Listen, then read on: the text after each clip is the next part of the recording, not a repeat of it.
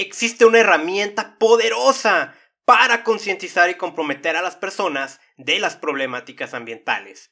Con esta misma herramienta, puedes lograr que te aprueben un proyecto para conservar un área natural o una tecnología innovadora para reducir la contaminación. Es tan poderosa que con esta puedes inclusive movilizar a cientos, si no, es que a miles. Por eso me resulta tan penoso que muchos no se atrevan a utilizarla o de plano no sepan cómo. Ese es el tema de hoy, pero antes, te doy la bienvenida al podcast que te enseña cómo es que la contaminación también deteriora tu salud y de que hay algo que puedes hacer para protegerte. Te saluda Carlos Bustamante y empezamos.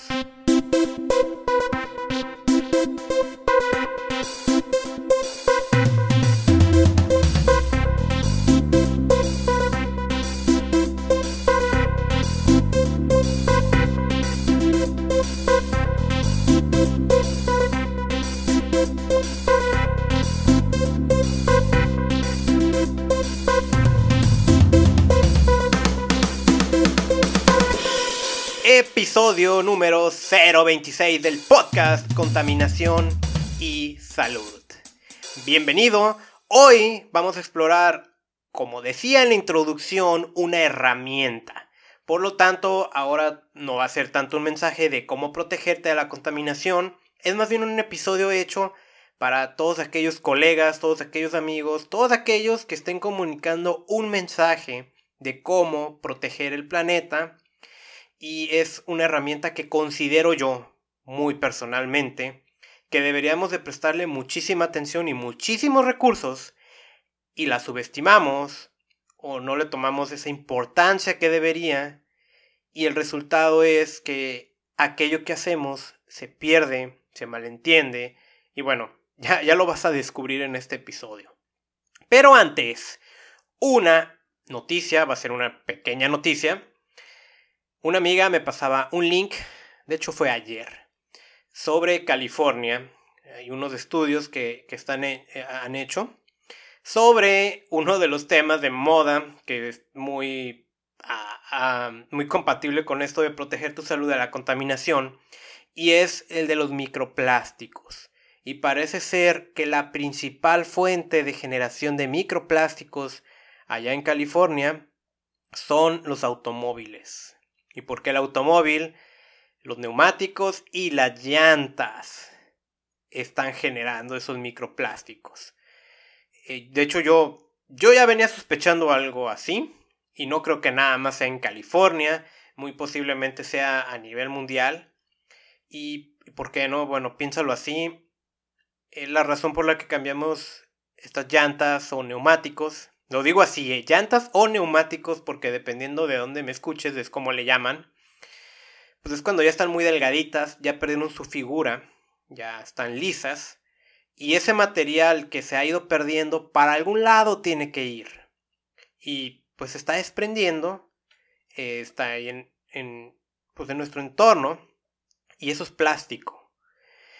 Entonces esto, esto nos mete otra vez en más problemas porque pues imagínate cuántos automóviles no hay circulando y no ha habido circulando en el pasado y en el futuro.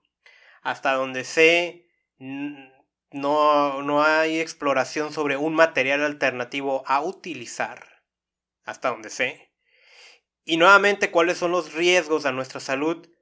Pues oficialmente todavía no lo sabemos porque todavía se está investigando, pero eh, estaba leyendo yo esa, esa nota y creo que vale la pena hacer otro nuevo episodio hablando de plásticos, hablando de microplásticos. Y le voy a meter mucha investigación para... Digo, algo ya debe haber sobre los daños a la salud. O sea, no, no he encontrado algo tajante, algo concluyente, pero por ahí ya, ya algo ya tenemos que saber. Porque esto es muy interesante, ¿no? Ya que la ya, ya se eh, corrobore, ¿no? Que esta es la principal fuente de microplásticos nos mete en un problema. Así que vamos a empezar con el tema de hoy, que estoy fascinado y emocionado. Este tema deriva directamente de un artículo que publiqué ayer. Bueno, publiqué ayer en el sentido de el momento en el que estoy grabando este episodio, que no sé si este episodio lo publico hoy, martes 8 de octubre, o lo publicaré mañana, probablemente sea mañana. Me gustó mucho, me la pasé todo el día escribiéndolo. Y dije, vale la pena hacerlo también un episodio, por la naturaleza de lo que se trata. Y como te digo, eh, bueno, no, no lo voy a leer tal y como lo escribí, que aquí lo tengo conmigo. Porque ahora en este formato hablado, pues me da oportunidad de explorar algunas cuantas cosas que, pues en un blog, que es más limitado, no podría. Así que ahí te va lo que para mí es la herramienta más preciada que deberíamos de dominar no nada más los ambientalistas, pero pues, está dirigido con, otra vez con todo el cariño que puedo a mis colegas. Y es que yo he visto fracasar muchas veces proyectos que ni siquiera se aprueban o cosas magníficas, cosas que ocupan apoyo, pero no trascienden porque no las comunicamos de manera adecuada. Porque nos hemos puesto pues toda nuestra vida profesional a aprender más y más y más de medio ambiente. Pero eso no es suficiente. Eso no es suficiente. Eso está bien para nosotros que estamos actuando, pero necesitamos de otras habilidades. Entonces, y como tal y como está escrito en el blog, el cual si prefieres leerlo, entras a contaminacionysalud.com y el artículo se llama Cómo dar una charla ambiental. Por, por, supuesto, se trata de cómo hablar en público. Y en el párrafo, que es decir, te lo voy a leer, es tan penoso que existiendo esta herramienta, la gran mayoría no sepa utilizarla o de plano y de manera absurda e irresponsable digan, eso de hablar en público no va conmigo. Nuestra capacidad para mejorar el planeta va mucho más allá de nuestro conocimiento técnico. Es por eso que hoy te platicaré de una de mis actividades favoritas. Veremos cómo comunicar nuestro mensaje a favor del medio ambiente. Ahora, a veces me pasa que suelto ciertos comentarios que pueden ser chocantes para algunos, como eso que la mayoría no sepa utilizarlo de plano y de manera absurda y irresponsable digan, bla, bla, bla, bla. No te lo tomes personal. La verdad, eso no es un mensaje contra ti. Porque de hecho es muy probable que tú mismo lo hayas mencionado. Se dice cosa que no es cierto, ¿no? Que la gente por encima de morir le tiene miedo a pararse frente a un público a hablar. Eso es mentira, ¿no? Por, por ahí también leí en alguna ocasión que quien dice eso es porque nunca ha tenido a la muerte de frente. Pero es un terror que paraliza a muchos. La herramienta, y te voy a dar algunos tips, esto puede ser como que te pares frente a una sola persona a comunicarle algún mensaje, como que te pares frente a un grupo de niños de kinder, de primaria, de secundaria, a hablarles de no sé, por qué reciclar, por qué no utilizar plásticos. ¿Qué te pares frente a universitarios? Hablarles de un tema técnico, por ejemplo, cómo realizar evaluaciones de impacto ambiental. ¿Qué te pares frente a un grupo de, de eh, personas que, que trabajan en el área ambiental de una industria y les platiques sobre la ley general para la prevención y gestión integral de los residuos. Esto puede ser si te paras frente a una comunidad a decirles por qué no deben de arrojar sus aguas negras a la calle. Esto, esto es para cualquier persona que esté comunicando su mensaje. Los tiempos cambian y los mensajes, además de, de hacerlo, decirlo en persona, también ya lo podemos decir, por ejemplo, con este medio, un podcast. Yo estoy comunicando un mensaje en redes sociales, puedo subir un video a YouTube, hay muchas maneras de comunicar el mensaje. Yo me voy a referir más que nada a pararnos frente a la gente en persona. Pero igual puede aplicar para otros medios, precisamente el video y precisamente el podcast. ¿Y quién soy yo para hablar de esto? Porque seguramente no soy la mejor persona que habla en público, ni tampoco soy la persona que tiene más conocimiento del tema ambiental. Lo que sí soy es alguien que ha tenido la fortuna que desde chiquitito, ¿no? Desde que tengo 17 años, me he parado infinidad de veces frente a públicos a hablarles de temas diversos, casi siempre en medio ambiente, que es donde yo me desempeño. Y sabes qué, muchas veces lo he hecho pésimo, terrible. De hecho, me encontré un video en YouTube de mi presentación de tesis.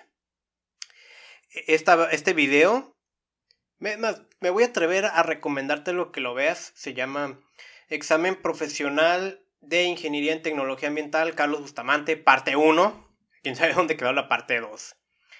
Lo grabaron en el 2011, que es cuando defendí mi tesis ya para egresar. ¿Sabes que los, me lo encontré? Ni, me acordaba que lo había subido. Y yo lo veo y está horrible. Si ahorita yo me viera a mí mismo hablando en público de esa manera, me daba 50 mil cachetadas. Pero ¿qué importa? Porque por algo se empieza. Estamos hablando ya de hace 8 años. La cosa es que yo me seguí preparando porque yo entendí por qué es importante dominar esto.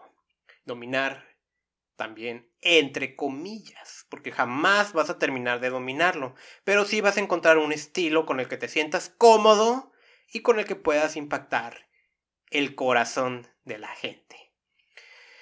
Y te recomiendo que veas este video para que veas que pues por algo se empieza. Y la verdad está, está muy feo, la verdad. Pero, pues la cosa es ir evolucionando. Entonces, desde que yo tengo 17 años, de hecho mi primera experiencia fue en, fue en el 2005, a finales. Estábamos presentando un grupo ecologista que, que formábamos, la Patrulla Ecológica de Tijuana. Y la presentamos frente a varios funcionarios públicos y el único que sabía moverle al PowerPoint era yo. Me pusieron a mí a exponer. Y, fue mágico. Porque empecé a exponer quiénes éramos, qué queríamos hacer, qué, qué es lo que nos apasionaba. nuevamente teníamos 17 años. Y cuando yo veía la cara de la gente que se emocionaba tanto como yo al escucharme, comprendí esa eso poderoso que resulta hablar en público y hablar bien. El, yo, yo estudiaba una carrera técnica y varias veces lo he comentado, sobre todo en el episodio 1 que me presenté. Y era la carrera técnica de control de la contaminación ambiental de nivel bachillerato y nos mandaban a muchas conferencias. Después de ese episodio en el que presento el grupo ecologista, a mí me emocionó asistir a conferencias. Y más que para aprender eh, del tema del que hablaban, era para descubrir qué es lo que hacía que una conferencia me gustara, qué es lo que hacía que una conferencia no me gustara. Y así fui aprendiendo. Cada vez que tenía la oportunidad de pararme frente a un público, lo hacía. En la universidad lo hice multitud de veces, di conferencias a mis propios compañeros, y me felicitaban, entonces supongo que lo hacía bien. Después eh, descubrí YouTube y en YouTube empecé a buscar conferencias por lo mismo, empezar a, a descubrir qué hacía atractivo y qué no a, a estas charlas.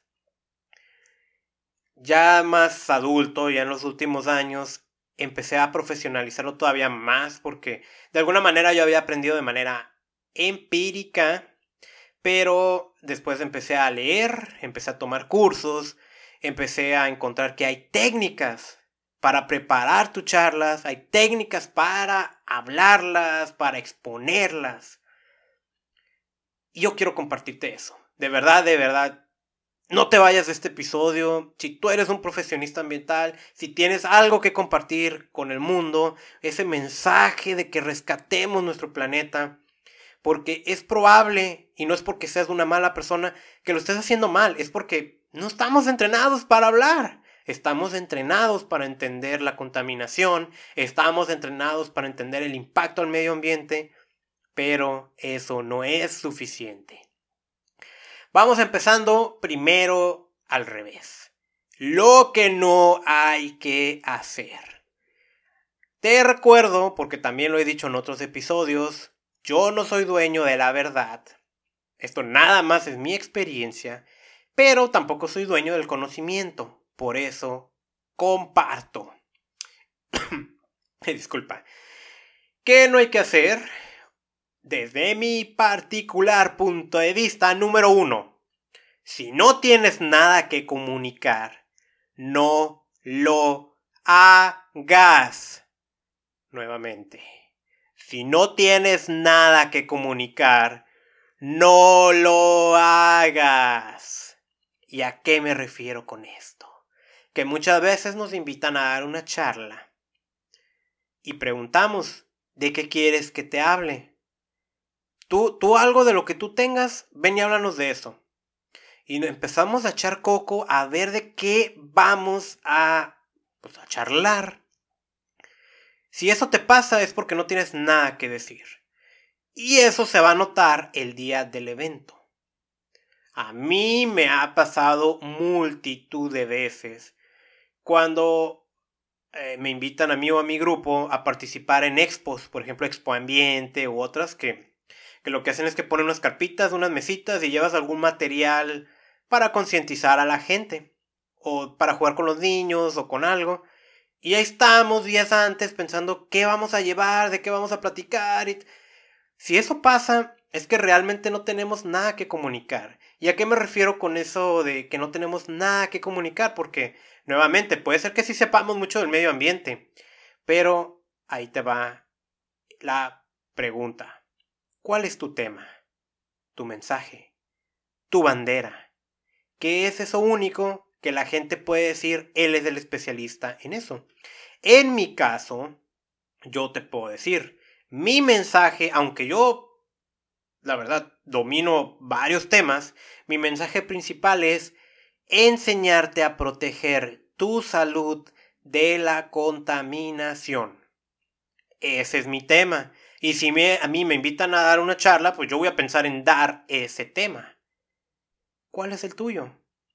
¿Cuál es el que te identifica? Y si todavía no sabes, y no cometas el error eh, que yo también cometí en lo personal, es que hay tantas cosas que decir. No, o sea, sí, sí hay muchas cosas que decir. Pero sabes, si, si me invitaran a mí a dar una charla sobre por qué es importante un sistema de ósmosis inversa en el proceso de desalación del agua para consumo humano, ¿la puedo dar? Sí, yo sé cómo funciona un sistema de ósmosis inversa, yo sé qué significa la desalación del agua. Pero, ¿sabes? No es mi tema principal. Entonces, al menos yo no voy a pensar en que esa sea mi primera opción. ¿Cuál es tu bandera que te identifica? Descubre primero eso. Y si no tienes nada que comunicar, tranquilo. Primero descubre qué vas a comunicar y ahora sí, ya piensa en hacerlo. Dos, no expongas tu organigrama ni el funcionamiento interno de tu organización. ¿Y esto por qué? Es la típica, ¿no? Empezamos a hablar. Y buenas tardes, yo me llamo Carlos Bustamante y vengo de una organización que se llama CAWI. En nuestra organización, este es nuestro organigrama donde tenemos un departamento de educación ambiental y tenemos... ¿Sabes qué? Eso a nadie le interesa. Y discúlpame que se escuche cruel. La única persona a la que le interesa tu organigrama es a ti mismo. A los demás lo que nos interesa es ¿qué estás haciendo? ¿Cómo lo haces? ¿Cuáles son tus resultados? ¿Por qué lo haces? ¿Cuál es tu pasión para hacer eso? El organigrama únicamente te interesa a ti y si quieres perdernos desde un principio, pues empieza hablando de cómo funciona tu organización, pero a nadie le interesa. Y de hecho, yo tengo una hipótesis de que tampoco a nadie le interesa ni la misión ni la visión de un grupo. Yo pienso que la misión, que muchas veces nos dicen que es la tarjeta de presentación que tienes entre otros, realmente no es así. La tarjeta de presentación deben de ser las actividades que estás realizando. La misión es para ti y tu gente. Es para el día que organizas una campaña de forestación y llovió y nadie fue y ni siquiera llegaron los arbolitos y llegas tú todo triste a tu oficina, veas un cuadro que dice mi misión, misión, forestar y poner verde mi ciudad y que la sientas con todo tu corazón para que en ese momento no tires la toalla. Yo creo que para eso es y no para exponerla. Porque al final de cuentas muchas veces cuando la expones se trata de un párrafo muy bonito que tú lo haces para tratar de impresionar. La mejor manera de impresionar es ¿qué estás haciendo? Número 3. No mendigues. Estoy pensando en una presentación en la que tienes un proyecto de medio ambiente y ahí hay gente que te puede ayudar con donativos. No, por favor, no utilices estas frases como no hemos podido hacer más porque nos faltan donativos. Dejamos de hacer esto por falta de recursos. El gobierno nos recortó nuestros fondos. Estos son mensajes que victimizan. Y si ahí está la persona que sí te pueda apoyar con recursos, no lo vas a conmover con esos mensajes, lo vas a asustar, porque en su mente va a decir, no, ¿para qué los apoyo si no saben manejar recursos? Ahora, ¿Esto significa que yo no puedo hacer una presentación para pedir fondos? Claro que sí, pero de una manera distinta. Una charla se trata de dar y no de pedir. 4. Ni se te ocurra leer. o sea, no. Y, y, todavía hay gente que, que, y nuevamente, no te lo tomes personal, ¿ok? Pero hay gente que necesita que le preparen un discurso en una hoja para leerlo. No, o sea, no somos políticos, no somos... Y fíjate, si fueras político puede ser que pase, porque te la pasas dando discursos todo el día y de muchos temas. No sé, si eres presidente de la República está bien, pero si no, ¿sabes? Y, y tú lo puedes ver, por ejemplo, en las charlas TED o en otros tipos de conferencias similares. La gente no lee. Sí se prepara y sabe lo que van a decir, pero no leen, porque hoy se trata de ser natural. Ahora con esta época de social media, queremos ser naturales, queremos ser espontáneos, y eso es lo que se valora. Si tú pasas con un pedazo de papel y lo lees, desconectas con el público. Tu mensaje para proteger al medio ambiente se queda como algo prediseñado que la gente va a pensar que pues no te interesa o no te preparaste o los vas a perder. No leas, por favor. Eso no significa que no vengas ya preparado con el mensaje, eh, pero no leas, no, no leas. Lo mismo incluye el PowerPoint. O sea, si tú te la pasas leyendo un PowerPoint, pues mejor mándamelo por correo yo lo leo, ¿no? Y ya evitamos vernos en persona. Eso es lo que no hay que hacer. Nuevamente, para no perdernos, una charla puede ser una conferencia, puede ser un grupo de personas en una colonia, un grupo de niños, lo que tú quieras. Recomendaciones. Primero, prepárate y pre-prepárate. ¿Sale? Cuando a ti te inviten a dar una charla, debes de tener siempre en tu cabeza que no se trata de ti, ni es tu momento de lucirte, ni es para demostrar de que estás hecho. Se trata de la gente que te va a escuchar. Y esa gente algo está buscando.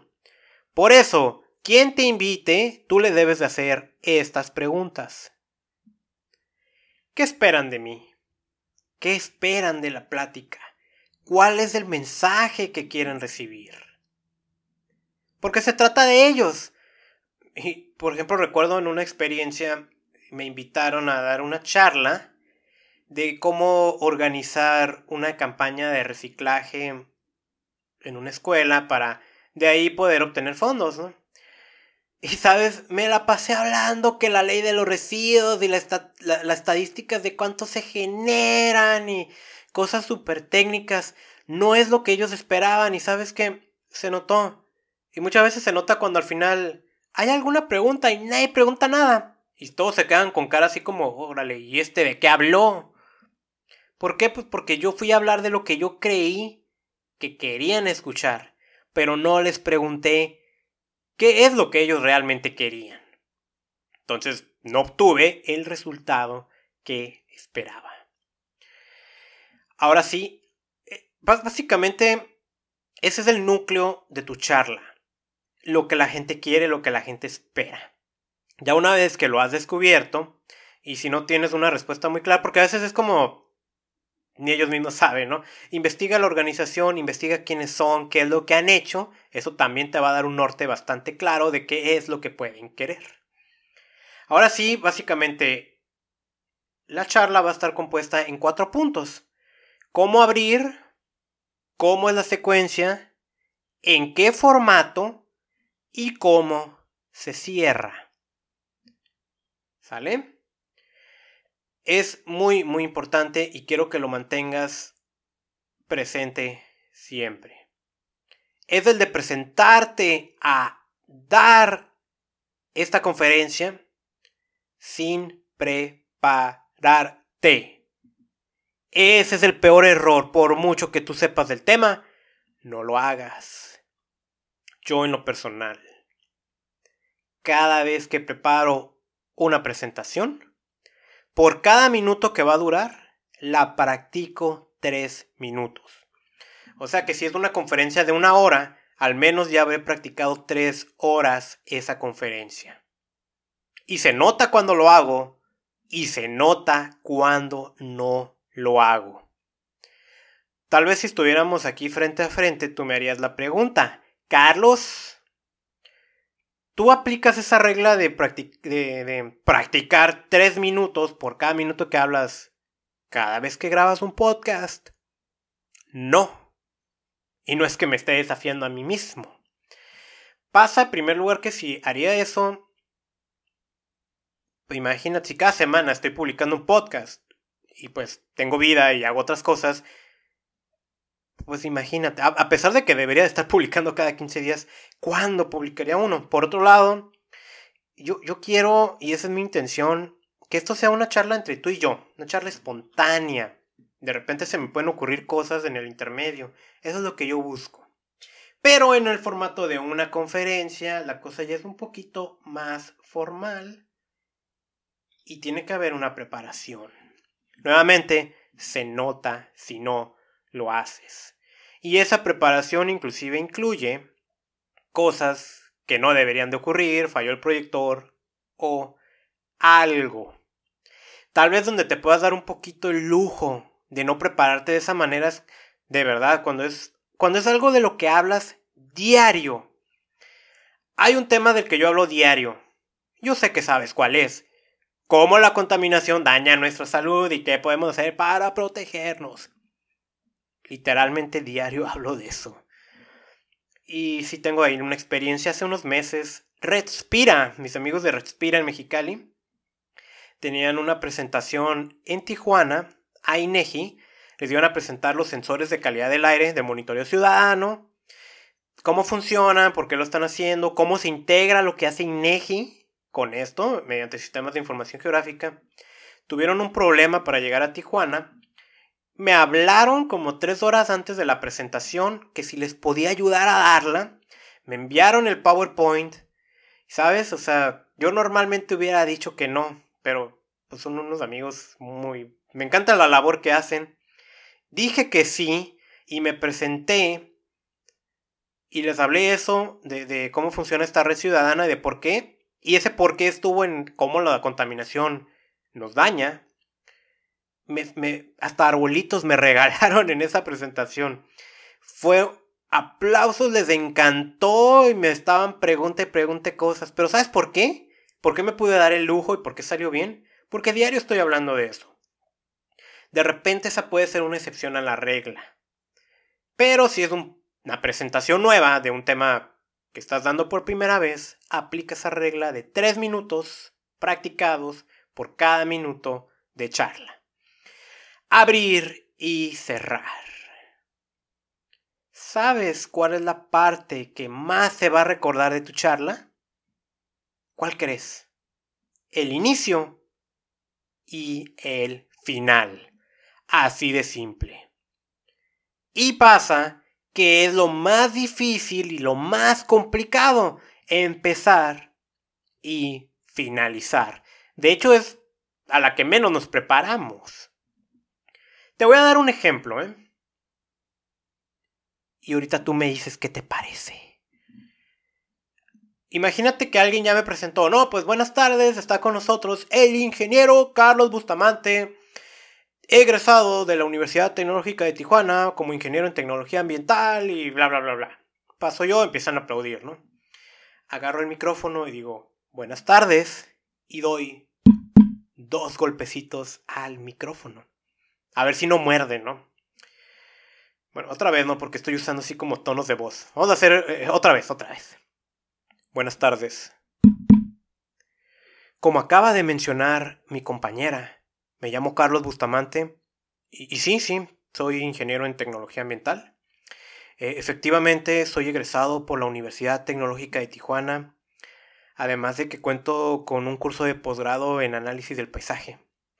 Mi especialidad es el control de la contaminación, eh, ¿Sí se escucha bien? Allá atrás me, están escuchando. Bueno, bueno. Eh, ¿Qué les decía? Ah, sí, sí. Eh, soy ingeniero en tecnología ambiental y les agradezco esta invitación. hoy voy a hablar de, ah, aquí como dice el PowerPoint, daños a la salud por la exposición crónica de contaminantes, mecanismos bioquímicos y celulares del organismo. Sí, sí se escucha bien, ¿verdad? Sí.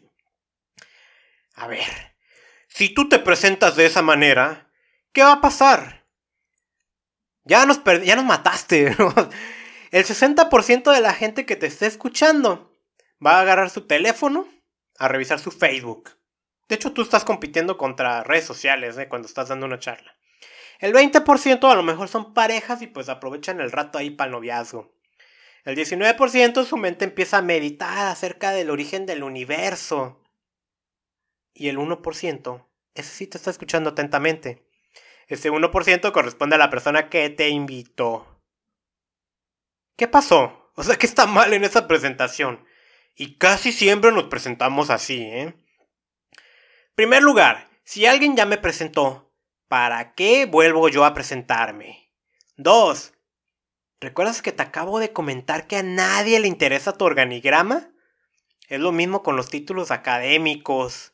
Deja de adornarte con los cuadros que van colgados en la pared. De verdad. Los títulos académicos están bien suaves ahí, colgaditos, pero no quieras apantallarnos con eso.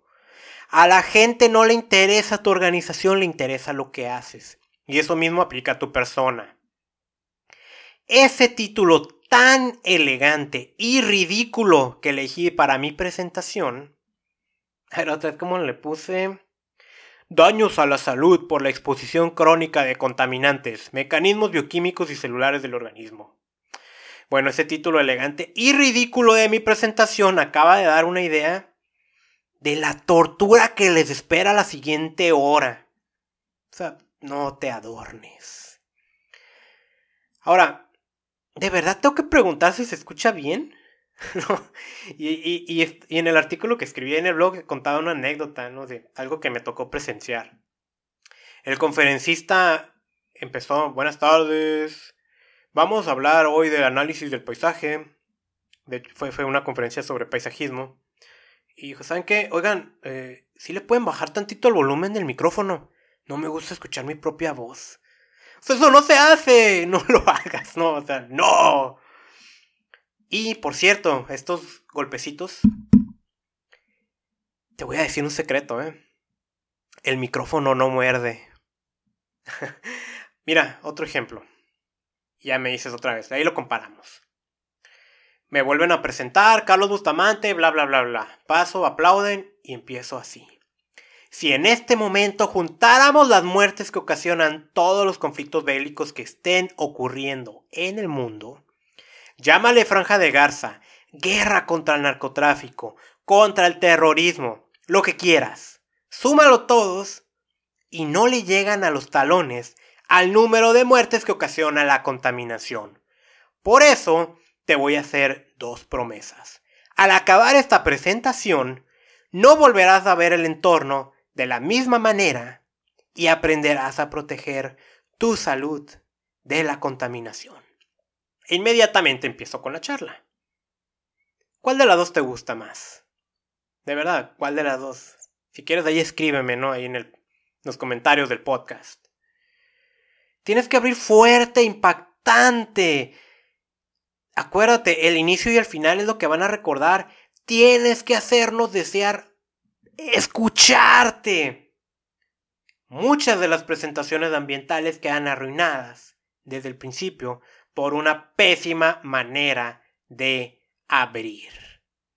No es la única manera de abrir, puedes abrir con una broma, pues, más que si eres malo diciendo bromas, no lo hagas. También una vez me pasó que me invitaron a dar una conferencia sobre ah, residuos electrónicos.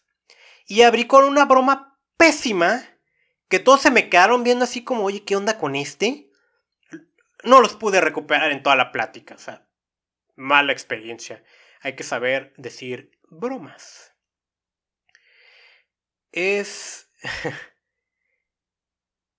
el cierre. Ya, fíjate, ya me estaba perdiendo, ¿no? El cierre. El cierre es otra cosa también complicada de hacer. Y muchas veces le estamos dando vuelta y no acabamos con la charla. Eh, esto se acaba también practicando. El cierre, la manera en la que no se tiene que hacer, es que te están haciendo la seña de que te quedan 30 segundos para acabar y tú dices, ay, en la madre, me quedan 20 diapositivas todavía por dar. ¿Sabes qué? Siguiente, siguiente. Ah, pues mira, aquí nada más para que vean el diagrama, pero ya, ya no alcanzo a explicarlo. Lo que pasa es que ya se me acabó el tiempo y pues tengo muchas cosas que decir. Ojalá tuviera más tiempo para continuar con la presentación. No se hace eso tampoco. Porque está hablando que no te preparaste. Si la presentación es de 15 minutos, 15 minutos va a durar. Si es de una hora, va a durar no una hora, eh, va a durar 50, 55 porque hay que dejar espacio para las preguntas. Nuevamente, por cada minuto de charla te preparas 3. Y pues llegas al final de la diapositiva y dices, muchas gracias, ¿alguna pregunta? No, espérate, o sea, sí, gracias por su atención, déjalos que aplaudan, no digas alguna pregunta, con eso pues ya terminaste de matar la presentación. Eh, o sea, me refiero a muchas gracias alguna pregunta. O sea, que ni le des chance de aplaudirte a la gente. Eso no, dale chance. El cierre, ¿cómo puede ser? Con una reflexión. El planeta se está acabando. Los científicos nos han dicho que para el 2030 ya no hay vuelta atrás. ¿Ya te diste cuenta en qué año estamos? El tiempo va a pasar. La pregunta es, ¿qué vas a hacer? Un dato que cambia un paradigma, así algo fuerte. Una llamada de atención, algo así como un regaño, pero que sea de buen gusto. Y algo imprescindible que debe de tener tu cierre. O sea, hay muchas maneras de cerrar nuevamente, pero esto es imprescindible. Y casi no lo hacemos. O sea, ¿cuántas veces no has estado en una conferencia? ¿Se acabó? Te hablé sobre la contaminación del agua. Ay, qué mal. Ya se acabó la presentación y dices, bueno, ¿Y qué más? Eso es porque a veces se nos escapa la llamada a la acción. Una llamada a la acción siempre debemos detenerla y es hacer algo. Por ejemplo, cuando se acabe este podcast, yo te voy a decir que te invito a que compartas este audio con quien creas que le pueda interesar y que te suscribas desde la plataforma que me estés escuchando al podcast. Eso es un llamado a la acción. Un llamado a la acción es, hoy saliendo, vas a ir a plantar un arbolito a tu casa. Hoy saliendo, vas a recoger 10 botes de plástico que estén tirados en la calle. Hoy saliendo, le vas a decir a 5 personas este mensaje de por qué tenemos que proteger el planeta. Hoy saliendo, vas a donar 50 pesos a una organización internacional que esté rescatando elefantes allá en África. Eso es un llamado a la acción eso siempre debe de traerlo tu charla. La secuencia de la charla. ¿Cómo vamos? Según yo, en la grabación ya vamos para 40 minutos. ¿Sabes el reto que significa para mí decirte cómo dar una charla ambiental? Porque al fin de cuentas esto también es una charla. Espero que te esté encantando y que te esté gustando este episodio de verdad. No me voy a cansar de decirlo. Creo que esto es una herramienta que todos deberíamos de tener y subestimamos. Vamos a pasar ahora sí a la secuencia de tu charla. ¿Cómo va a ir evolucionando ya después de haberla abierto? Aunque el principio y el final es lo que la gente más va a recordar, no significa que lo de en medio, que es lo que va a durar más, sea paja. Por supuesto que tiene que estar muy bien preparado en base a lo que la gente te dijo que espera de ti, que es el mensaje que espera recibir. ¿Sale? Eh, todavía no te voy a hablar del PowerPoint y todo eso, esto es el tema en sí, cómo, cómo debe de ir. Muy bien. Primer punto. Mantente actualizado. Estamos en la era de la información. Si hoy yo estoy asistiendo a una conferencia donde me dicen ¿sabes qué? Es malo comer grasa porque se tapa el corazón. Y yo me meto en mi teléfono y busco, es malo comer grasa. Me dice, ¿sabes qué? No es cierto. Ya se ha descubierto que no. Yo voy a decir, oye, ¿qué onda con el conferencista? No está actualizado. Entonces, es una obligación de nosotros mantenernos actualizados en un mundo que cambia tan, tan rápido. Si no, me van a cachar en esa situación y olvídate, o sea, ya perdí un poquito mi autoridad, ¿no? Es difícil, sí, pero me voy a poner de ejemplo. Hablo de medio ambiente y hablo de salud, y lo que es impresionante es que mezclo esos dos temas. El tema ambiental y el tema de salud son cosas que diario se descubren, aspectos, cosas nuevas. Eso me obliga a mantenerme actualizado a diario mi conferencia estrella que se llama Protege tu salud de la contaminación. La primera vez que la di fue hace casi tres años. Y ese PowerPoint, que es como me gusta presentar, no deja de actualizarse y evolucionar. O sea, me ha pasado con conferencistas hace poco, ¿no? Al que estábamos hablando de residuos y el conferencista dijo, por ejemplo, la nueva ley de residuos. Y yo así, ¿cuál nueva ley de residuos? Si hace más de 15 años se publicó. O sea, no puedes decir eso mantente actualizado. Y eso también puede incluir eh, en esta época también de social media, con cosas como memes y bromas que estén ocurriendo, ¿no? Que ahí sí me cuesta un poquito de trabajo a mí. Pero pues es necesario, ¿no? Así como en su momento bromeaba mucho como, ah, es que yo hacía esto, pero ay, mi rodilla, ¿no? Y pues, tengo que mantenerme actualizado. No, y no es difícil, ¿eh? O sea, Nuevamente estamos en la época de la información. Dos, no uses tecnicismos. E, esto lo, voy a volver a decir un poquito más fuerte. No uses tecnicismos. Esto es similar a cuando te presentas con los títulos académicos. O sea, si quieres adornarte usando palabras que nadie en la vida usa, vas a perder a tu público de repente no te va a quedar de otra, que las tienes que utilizar. Inmediatamente después de utilizar un tecnicismo, explícalo de la manera más coloquial posible. Yo lo que hago a veces cuando uso un tecnicismo es me burlo de mí mismo. O sea, digo algo, digo, ay, y como ya sé que no tienes ni la menor idea de qué significa esto, porque a mí también me cuesta trabajo entenderlo, significa que cuando tú bla bla bla bla. Algo así pero no uses tecnicismos. Ahora, si estás muy metido en tu área, recuerda, no se trata de ti, se trata de quien te va a escuchar. Así de fácil. No tecnicismos, minimízalos lo más que se pueda. Oye Carlos, ¿y qué pasa si estoy dando un tema de investigación ambiental frente a investigadores? ¿Sabes qué creo? Que si les hablas en un formato muy técnico, claro que te van a entender. Yo voy a entender, todos los que estemos en el área te vamos a entender. Pero hasta ahí. Si tú hablas en un formato más sencillo, sin tecnicismos, te vamos a entender y nos va a encantar y te vamos a recordar. Al menos que tengamos el ego muy elevadito. Ahora, se vale mezclar tecnicismos con lenguaje coloquial por si acaso.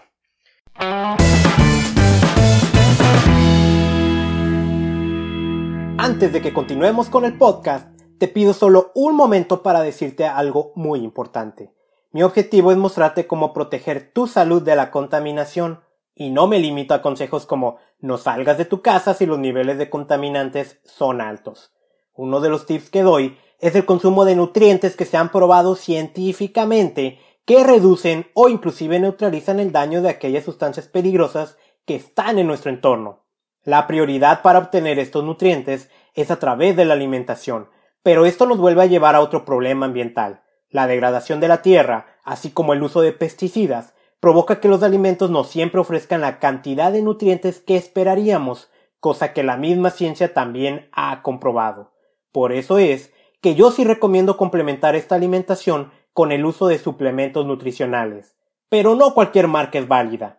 Algunos de ellos son de baja calidad e inclusive tienen ingredientes peligrosos. Esos mismos que te he enseñado que son contaminantes.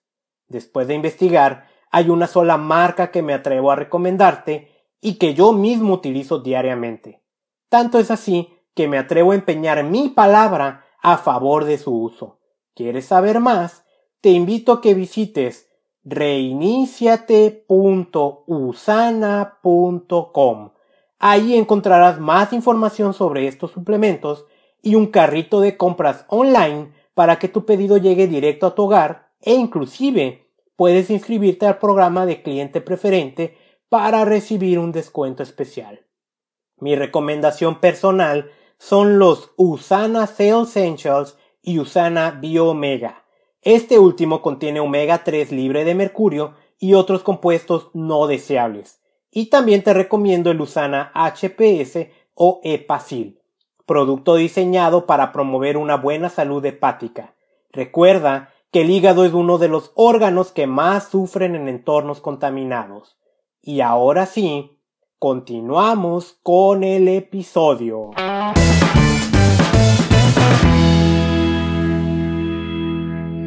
Sé muy visual. Y no estoy hablando del PowerPoint. Tu charla tiene que ser visual. La forma en que hablas tiene que ser visual. Y me acuerdo una vez en Tecate estaba dando una charla a niños de kinder sobre la fauna de, la zona. Y sabes qué, yo, yo, me estaba desesperando porque veía a los niños así como papaloteando, ¿no? No me ponían atención. A, un niño le gusta algo, te pone atención, no le gusta y te manda por un tubo. ¿Sabes cuándo cambió todo? Les empecé a hablar de los búhos. Saqué una foto de un búho que yo tomé, que se le ven los ojotes amarillos, bien bonito. En ese momento recuperé a todos los niños y no dejaban de hacerme preguntas de que cómo se llama el búho, dónde vive, si tiene hijos, no hay cosas así que preguntan los niños. Y esto mismo aplica para adultos. Tu presentación tiene que ser sumamente visual.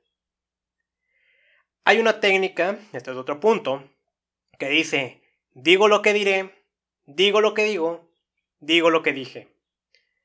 O sea, cuando empiezas tu presentación haces un repaso rápido de todo lo que se va a ver todo lo que se va a ver lo vas diciendo en la plática y al final vuelves a decir, hoy vimos esto.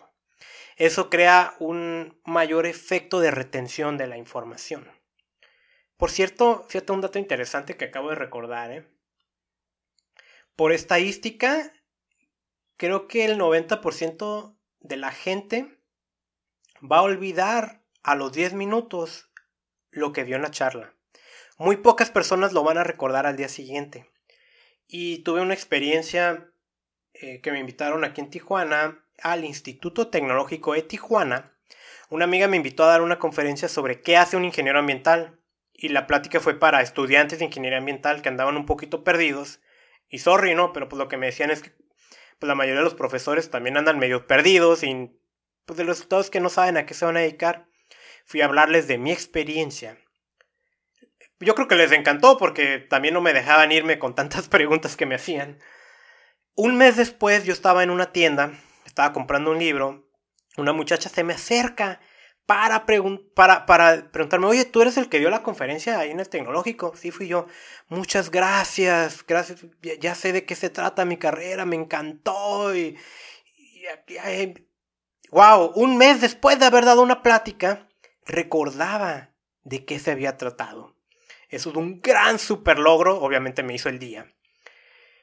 Y, y, eso tiene que ver con la claridad con la que hablamos, con la contundencia de nuestro mensaje y con ciertas técnicas como la de digo lo que diré, digo lo que digo, digo lo que dije. Menos es más. Menos es más. Si podemos explicar algo en 10 minutos, no utilices la hora. Es decir, ay Carlos, tú ya llevas 50 minutos hablando en el podcast. no está bien. Pero en una conferencia, en una charla, si puedes decir algo en poco tiempo, hazlo en poco tiempo. No seas rollero. Yo sé también que normalmente cuando nos hablan a dar una conferencia casi siempre es un tiempo como de una hora. Eso no nos da derecho a ser rolleros tampoco. Es más difícil preparar una presentación de 10 minutos que de una hora. Definitivamente. Y lo sé muy bien. Y se agradece cuando lo haces. Menos es más. Elimina todo lo que no sea necesario decir. Sé minimalista. Otro, sé muy emocional. Con un pequeñito y minúsculo toque de racionalidad. A ver, ninguno de nosotros se va a sentir conmovido porque presentaste números y números y cálculos y estrategias y todo ese aspecto racional. La verdad, aunque tú estés dando una conferencia, por ejemplo, de economía ambiental, que me tocó ir a una también que estuvo bastante mala, nadie se conmueve con eso. ¿Con qué se conmueve la gente? Con la pasión con la que hablas y las historias que cuentas. Sea apasionado, cuenta historias Ahí está el famoso storytelling, el arte de contar historias. Modula tu voz. Sube el volumen y luego bájalo, aumenta el ritmo y habla muy rápido después, muy lento. Y lo que va a pasar es que la gente no va a dejar de ponerte atención. En cambio, habla plano. Hoy les voy a hablar sobre cómo las emisiones de gases de efecto de invernadero están cambiando el clima internacional, nadie te va a poner atención si hablas de esa manera. No seas plano. Y sé muy, muy emocional. Todos somos emocionales. Los humanos somos seres, seres emocionales que racionalizamos. Y como te digo, esto aplica independientemente del público al que le hables. Ahí eh, algo que me encanta, soy un seguidor de Jürgen Klarich cuando habla del principio de los tres cerebros. Y él dice, la racionalidad sirve para justificar nuestras emociones. Entonces sí, hay que meter racionalidad, pero sé emocional. Ser emocional no significa que te vas a agarrar llorando. Significa que vas a expresar lo que sientes.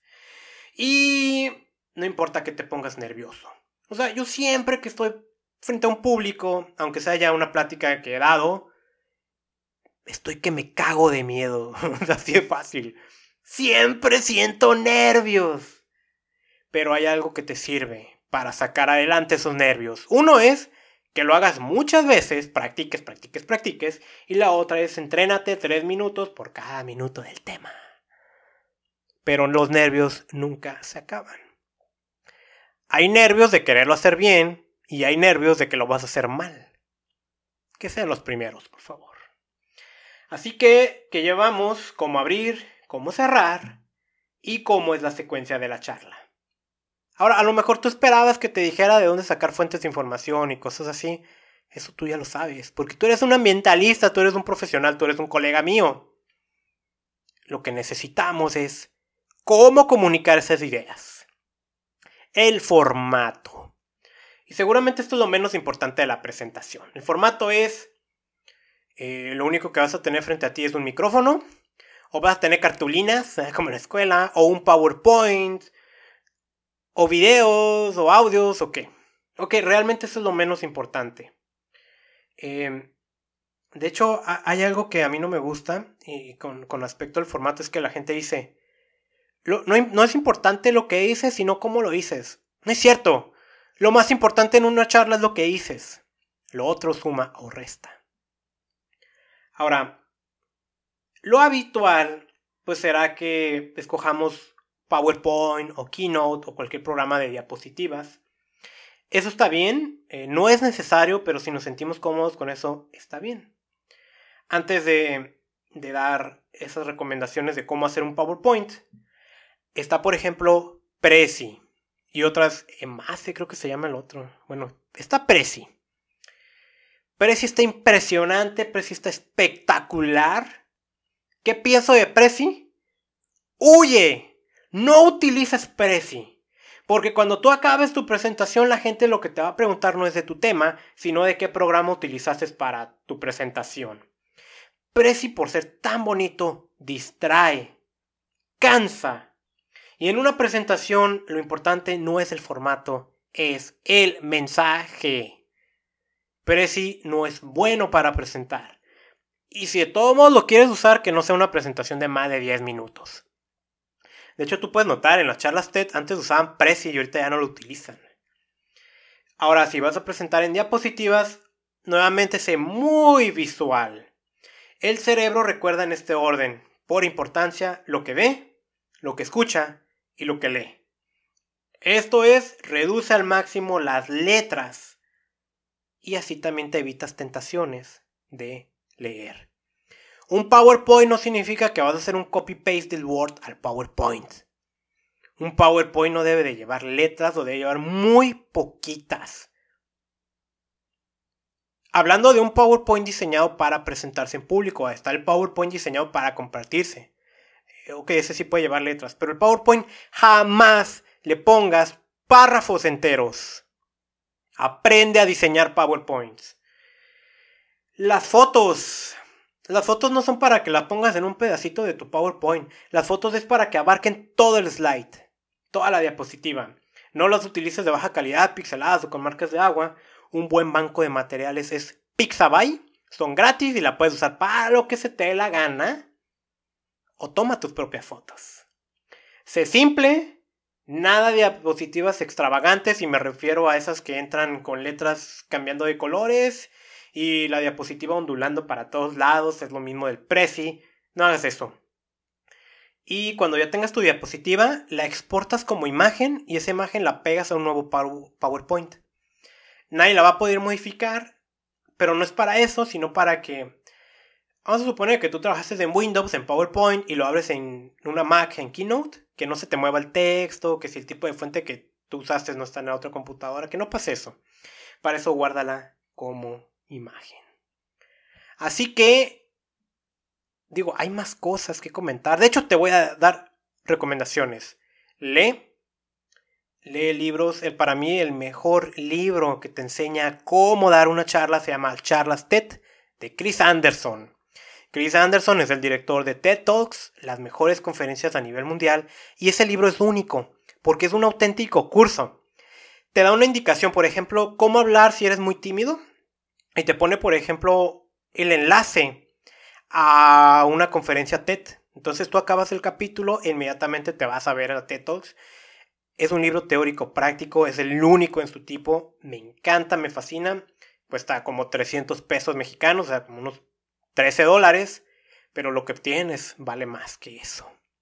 Hay otros, el método TED para hablar en público de Jeremy Donovan, el método habla de Álvaro Gordoa, el que para mí es el mejor conferencista en Latinoamérica, entre otros libros. Son fascinantes y esa es una habilidad que como ambientalistas tenemos que dominar. Tenemos un mensaje importantísimo que compartir con el mundo y si lo hacemos de manera inadecuada, no nos van a aprobar ese proyecto, no nos van a dar ese donativo, nadie nos va a seguir y no, lo que nos van a decir es, mira el típico ecologista enfadoso que quiere que reciclemos o algo. Aprende a compartir tu mensaje con el mundo. Si tienes algo que compartir, es tu obligación hacerlo. Hemos llegado al final de este episodio. Digo lo que digo, digo lo que diré, digo lo que dije. Hoy hablamos sobre cómo compartir nuestro mensaje, cómo abrir, cómo cerrar, cómo es la secuencia, en qué formato y qué cosas no hacer. Comparte Ayúdame compartiendo este podcast con aquellas personas que le puedan interesar. te invito a que me leas en contaminacionysalud.com, que me sigas en redes sociales, en Facebook, ya estoy un poquito más activo ahora sí en Instagram. También estoy como Contaminación y Salud o el usuario arroba Contaminación y Salud. Suscríbete a este podcast desde donde me estés escuchando, Spotify, Evox, Apple Podcast, Pocket Cast, ah, una infinidad de aplicaciones estoy ahí. Voy a seguir con más mensajes, con nuevos episodios, con nuevos artículos, con nuevos videos. Gracias, hasta luego. Ten una maravillosa semana. Te saluda Carlos Bustamante y mi misión es enseñarte a proteger tu salud de la contaminación.